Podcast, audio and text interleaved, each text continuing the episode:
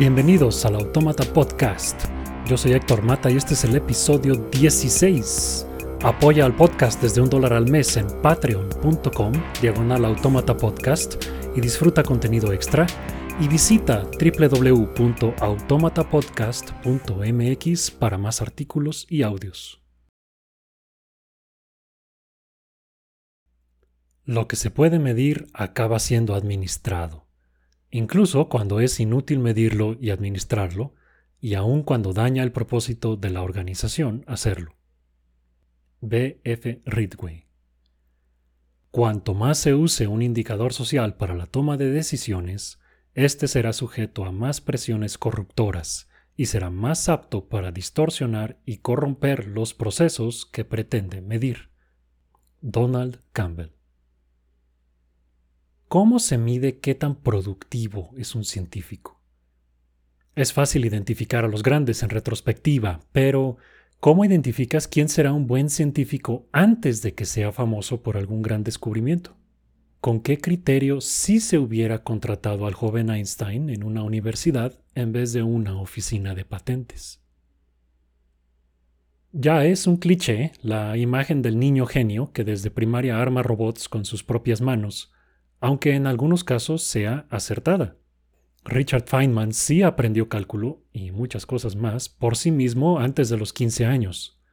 John von Neumann también lo logró a los 8. Y Michio Kaku sí construyó un acelerador de partículas en su cochera cuando estaba en la secundaria y dejó sin luz a toda la cuadra cuando lo encendió.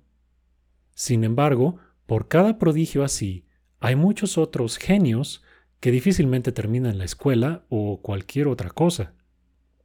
He tratado de cerca a la física y química, otro poco a la computación, y aunque la mayoría de la gente destacada ciertamente es inteligente, parece ser que los más excepcionales poseen una combinación de inteligencia y otras cualidades de personalidad más que de capacidad. En el largo plazo, la formalidad, constancia y disciplina le ganan al talento, como quiera uno definirlo. También hay que recordar que los casos anteriores y muchos más son de gente que hizo el trabajo. Es decir, Feynman realmente sí estudió muchos libros de cálculo, reprodujo las demostraciones e hizo los ejercicios, aunque por su cuenta y a corta edad. Von Neumann aprovechó al máximo un pequeño ejército de tutores privados que cultivaron la facilidad que tenía para tantas cosas. Las variables relevantes en estos y tantos casos más parecen ser la obsesión y la curiosidad tanto como la inteligencia. Por supuesto que no toda la gente aguanta tanta práctica, y las mismas horas de entrenamiento no dan los mismos resultados en todos. Es ahí donde entra lo que pudiéramos llamar talento o aptitud natural. Me desviaría mucho del tema que quiero hablar ahora si sigo por esta tangente, pero mucho de lo que la gente llama talento o genio es el resultado de miles de horas de trabajo oculto.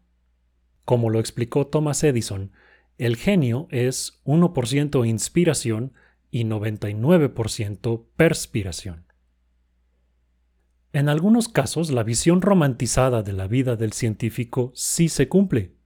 Cuando eres uno de los grandes que mencioné antes, o su equivalente en otras áreas, Probablemente sí te puedes dedicar a tomar café y escribir en tu pizarrón personal todo el día, o atender las creaciones de tu laboratorio, o pensar sobre el universo mientras sales a caminar por tu campus arbolado en el Inter entre un seminario y una entrevista. Claro que en algún momento tienes que sentarte y hacer la talacha de calcular, construir o programar, pero es agradable y emocionante porque es por tu ciencia. Sin embargo, los científicos de a pie, y muchos de los grandes también, ya quisieran que su tiempo y esfuerzo estuvieran divididos en esa proporción, o incluso en la que propuso Edison. ¿Y cómo hace uno para hacerse científico oficialmente? Empezar es sencillo y es como uno empieza en muchas otras profesiones. Te inscribes a la licenciatura de la ciencia que te interesa, pasas el examen y si hay cupo, ya estás.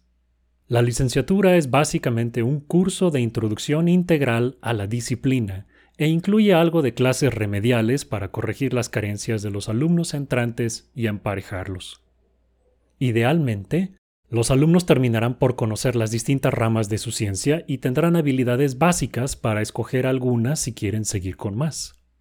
Usualmente las habilidades adquiridas en una típica licenciatura de una ciencia dura son suficientes para buscar otros trabajos en el sector privado o educativo también.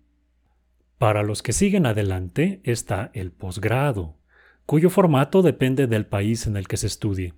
Generalmente hay un nivel de maestría de dos o tres años, seguido por la opción de otros tres o cuatro años de doctorado. En los países anglos, usualmente se pegan los dos grados en un solo PhD, todo incluido, de cinco a siete años. En esos sistemas, las maestrías generalmente solo están disponibles para especialidades administrativas y son de paga, mientras que los doctorados completos son pagados por los contribuyentes, y los estudiantes incluso reciben un pequeño pago de manutención. Con la gran excepción de Estados Unidos, la mayor parte de la investigación científica mundial se hace en instituciones públicas. El alumno debe cumplir con ciertos requisitos académicos en cuanto a un núcleo de conocimiento o tronco común, a la vez que se acerca a algún investigador o investigadora especialista en algo de su interés. Los estudiantes generalmente terminan la licenciatura con cierta orientación que siguen en su posgrado, pero pudieran cambiarla si quisieran. Los cambios de especialidad entre la maestría y el doctorado son menos comunes, pero no imposibles. E incluso hay gente que se cambia de área por completo, de física a matemáticas o química, digamos. Tomando a una típica alumna de física como ejemplo, ella tendría que cubrir sus requisitos en cuanto a cursar las materias de tronco común, algunos cursos elegidos por su asesora y su trabajo de investigación. Dependiendo de la universidad en la que estudie esta alumna y dependiendo del potencial que demuestre, su asesora pudiera alentarla a buscar publicar su trabajo. A nivel de maestría, esto suele ser un proyecto que la investigadora podría hacer por su cuenta si quisiera, pero lo delega a su alumna para que aprenda y aplique habilidades básicas o intermedias de su especialidad de investigación. Lo interesante comienza en el nivel de doctorado, si nuestra hipotética alumna quisiera continuar. Contrario a la percepción popular, el doctorado no es la cima de una escalerita de conocimiento y prestigio que uno va escalando hasta que termina. En realidad, es una prueba básica de competencia para poder iniciar una carrera como investigador. La estudiante debe pasar de acumular conocimiento a generarlo. La manera de lograrlo es familiarizándose profundamente con el estado de la investigación en su área, los problemas que quedan por resolver, las dificultades que otros han encontrado y posibles oportunidades para avanzar. Con ayuda de su asesora, o quizá por su propia iniciativa, debe escoger un problema suficientemente interesante pero alcanzable, aplicar lo que sabe, aprender lo que no sabe, y, si todo sale bien, publicar sus resultados. Un efecto secundario es que sí, nuestra alumna hipotética acumulará mucho conocimiento y experiencia que le merecerá respeto y admiración, pero ese no es el objetivo. El día a día de nuestra alumna modelo dependerá de su especialidad. Sus cursos incluirán el tronco común, pero esta vez a nivel de posgrado, mecánica clásica, electrodinámica, mecánica cuántica, física estadística y probablemente algunos cursos matemáticos suplementarios. Dependiendo de su orientación, podría pasar más o menos tiempo en laboratorios, observatorios o simplemente en su cubículo o biblioteca. De lo que no se va a salvar, haga lo que haga, es de leer y escribir mucho, casi todo en inglés, y de pasar una parte sustancial de su tiempo frente a la computadora. Esto es lo mismo en todas las ciencias duras y cada vez más en las blandas también. Su trabajo principal no será con aparatos o ecuaciones, sino con documentos. Y, si no usa la programación ella misma, colaborará con gente que sí. Su agenda diaria dependerá de su institución y la relación que tenga con su asesora, que pudiera ser distante, tiránica o genuinamente inspiradora y constructiva. Lo más estresante y angustiante probablemente no serán sus exámenes o incluso su trabajo de tesis, sino los seminarios en los que pasará al frente a explicar su trabajo ante otros estudiantes y profesores ansiosos de presumir cuánto saben. Así que si uno busca alejarse de leer y escribir, de trabajar en una computadora o de hablar ante un público hostil, elegir la ciencia es probablemente mala idea.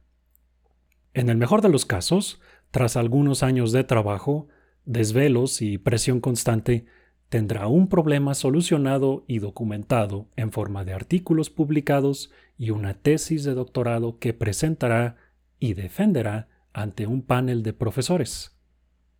¿Y tan tan? Hay muchas variantes del trayecto anterior. En algunas instituciones se busca que los alumnos publiquen lo antes posible como parte de su trabajo desde el, el nivel de licenciatura, aunque sean cosas relativamente básicas. También hay alumnos brillantes que producen material realmente bueno mucho antes de llegar al doctorado. Es raro, pero ocasionalmente también llegan al nivel de posgrado personas que no tienen nada que andar haciendo ahí, aunque esto lo dejaré para después, cuando retomemos la administración y los incentivos a los que aluden las citas introductorias. Por lo pronto, basta decir que la ruta estándar básica a la ciencia es licenciatura, maestría, doctorado. Algunas rarísimas excepciones, como el recién fallecido físico teórico Freeman Dyson, han logrado aportaciones monumentales sin contar con un doctorado. Ah, pero para el resto de los mortales están los postdoctorados. Hace unos 50 años hubiera sido suficiente la ruta básica anterior con un buen trabajo de doctorado y algunas cartas de recomendación estratégicas, lo demás era cuestión de cuánto se estaba dispuesto a viajar y los idiomas que uno supiera. Hoy en día la parte de viajar es prácticamente obligatoria, pero, en parte por buenas y por malas razones, se ha adoptado la figura del postdoc como una especie de limbo entre el fin del doctorado y la contratación en algún centro de investigación. En los casos más benignos, el postdoc sirve efectivamente como una extensión del doctorado, pero con otro asesor y en otra universidad. Este segundo asesor arma un proyecto de investigación en el que incluye a uno o más postdocs como asociados, usualmente por un periodo de uno o dos años.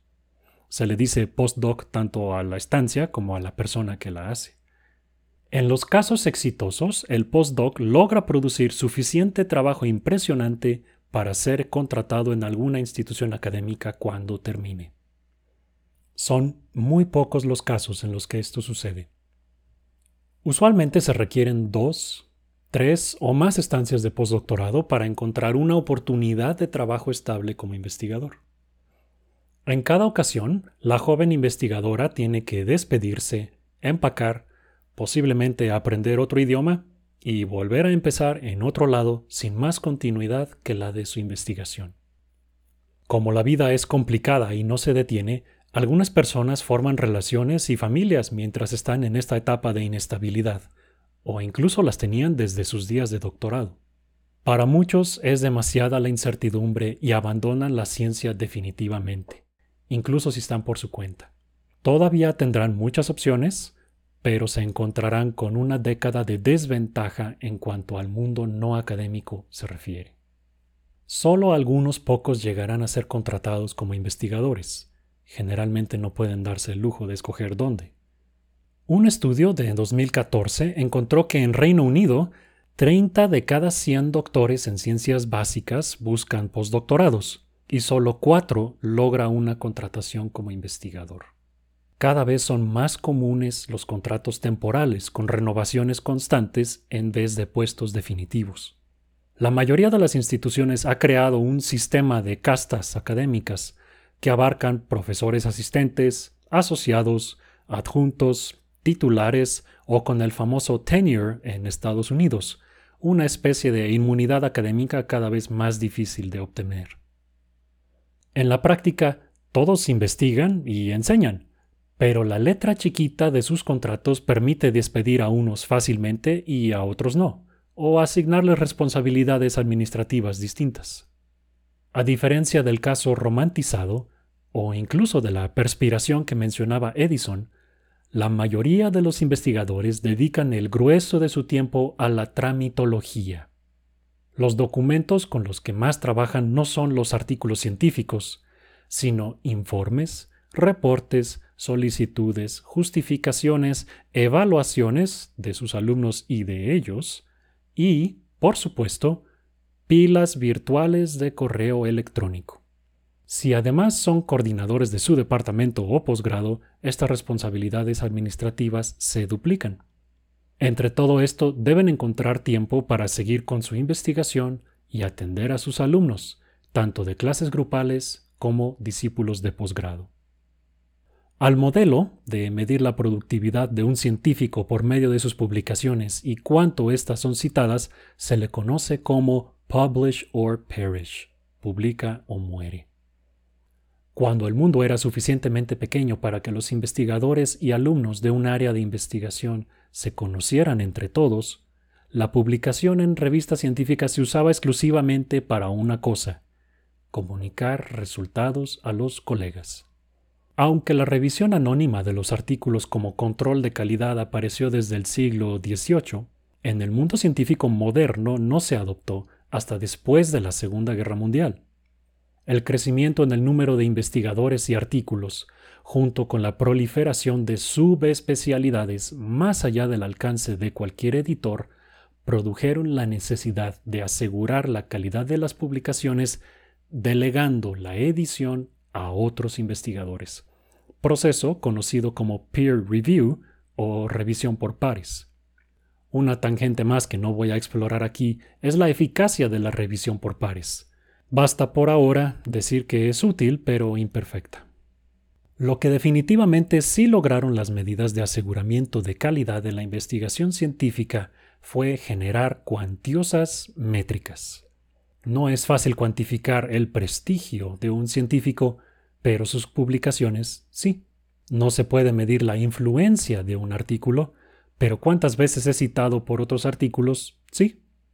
La excelencia pedagógica de un profesor es algo que cualquiera puede reconocer al instante cuando la ve.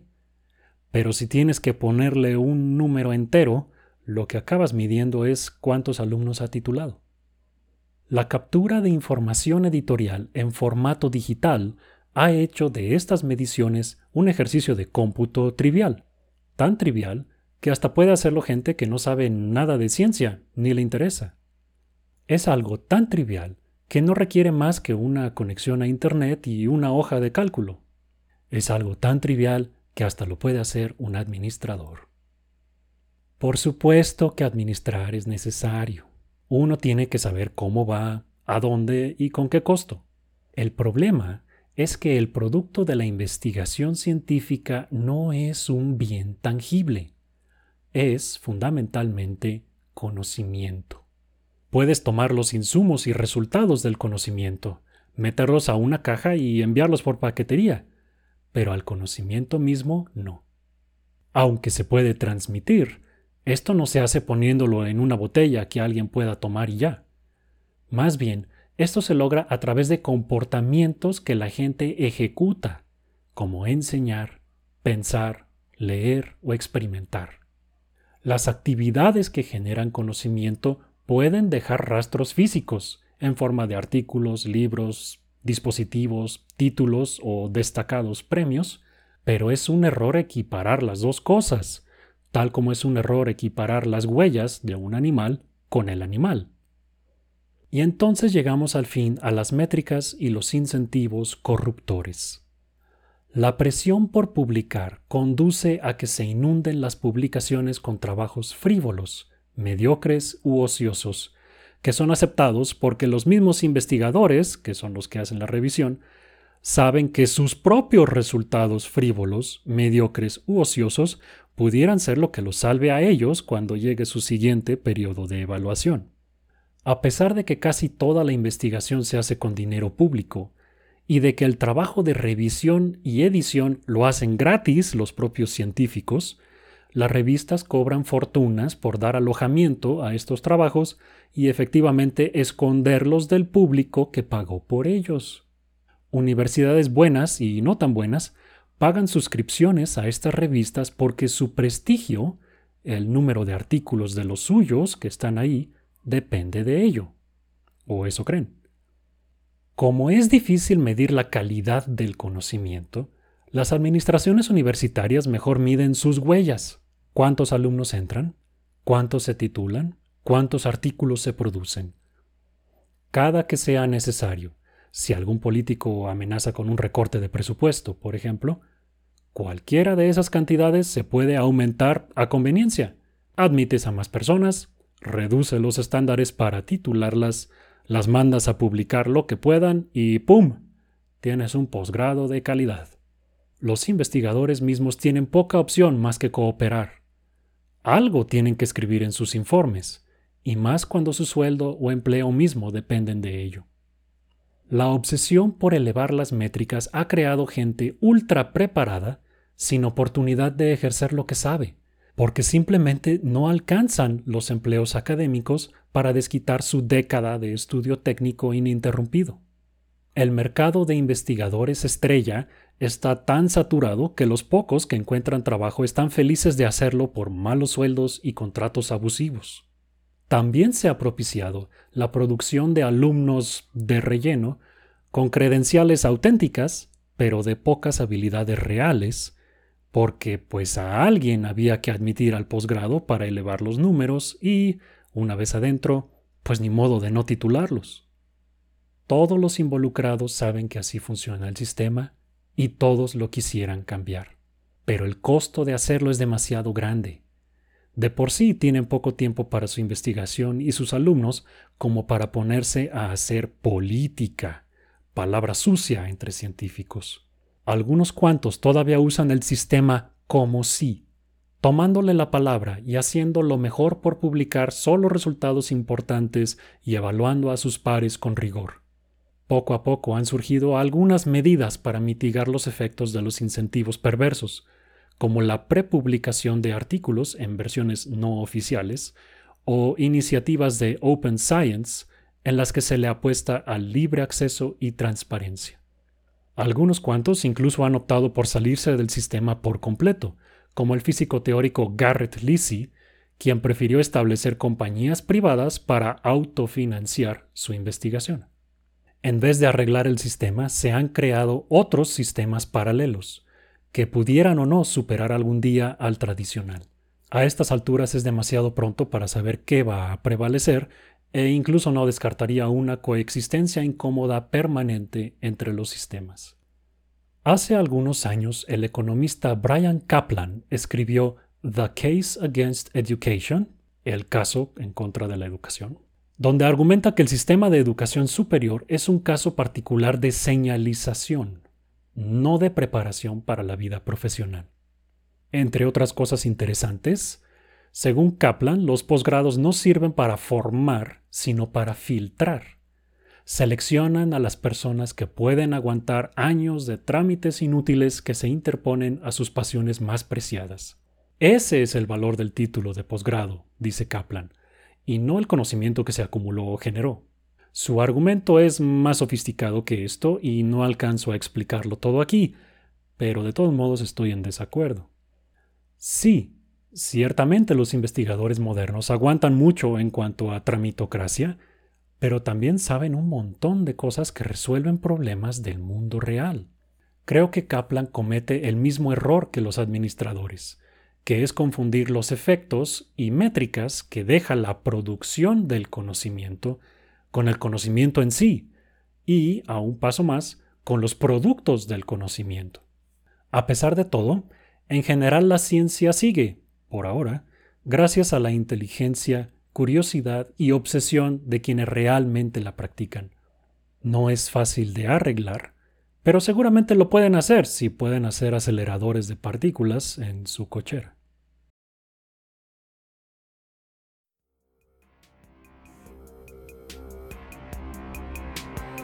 Si quieres más episodios y contenido como el anterior, sigue la publicación de artículos y episodios por Facebook en facebook.com diagonal automatablog o en Twitter en arroba automatapodcast o escríbenos a automatablog.gmail.com. El podcast es posible gracias a tu apoyo. Si te agradó lo que escuchaste, puedes donar al podcast visitando la página de apoyo en superautomata.blogspot.com o puedes hacer un donativo mensual visitando patreon.com diagonal automata podcast. La música es Tyrant, cortesía de Kevin MacLeod de filmmusic.io y lleva una licencia Creative Commons 4.0. Yo soy Héctor Mata. Gracias por escuchar.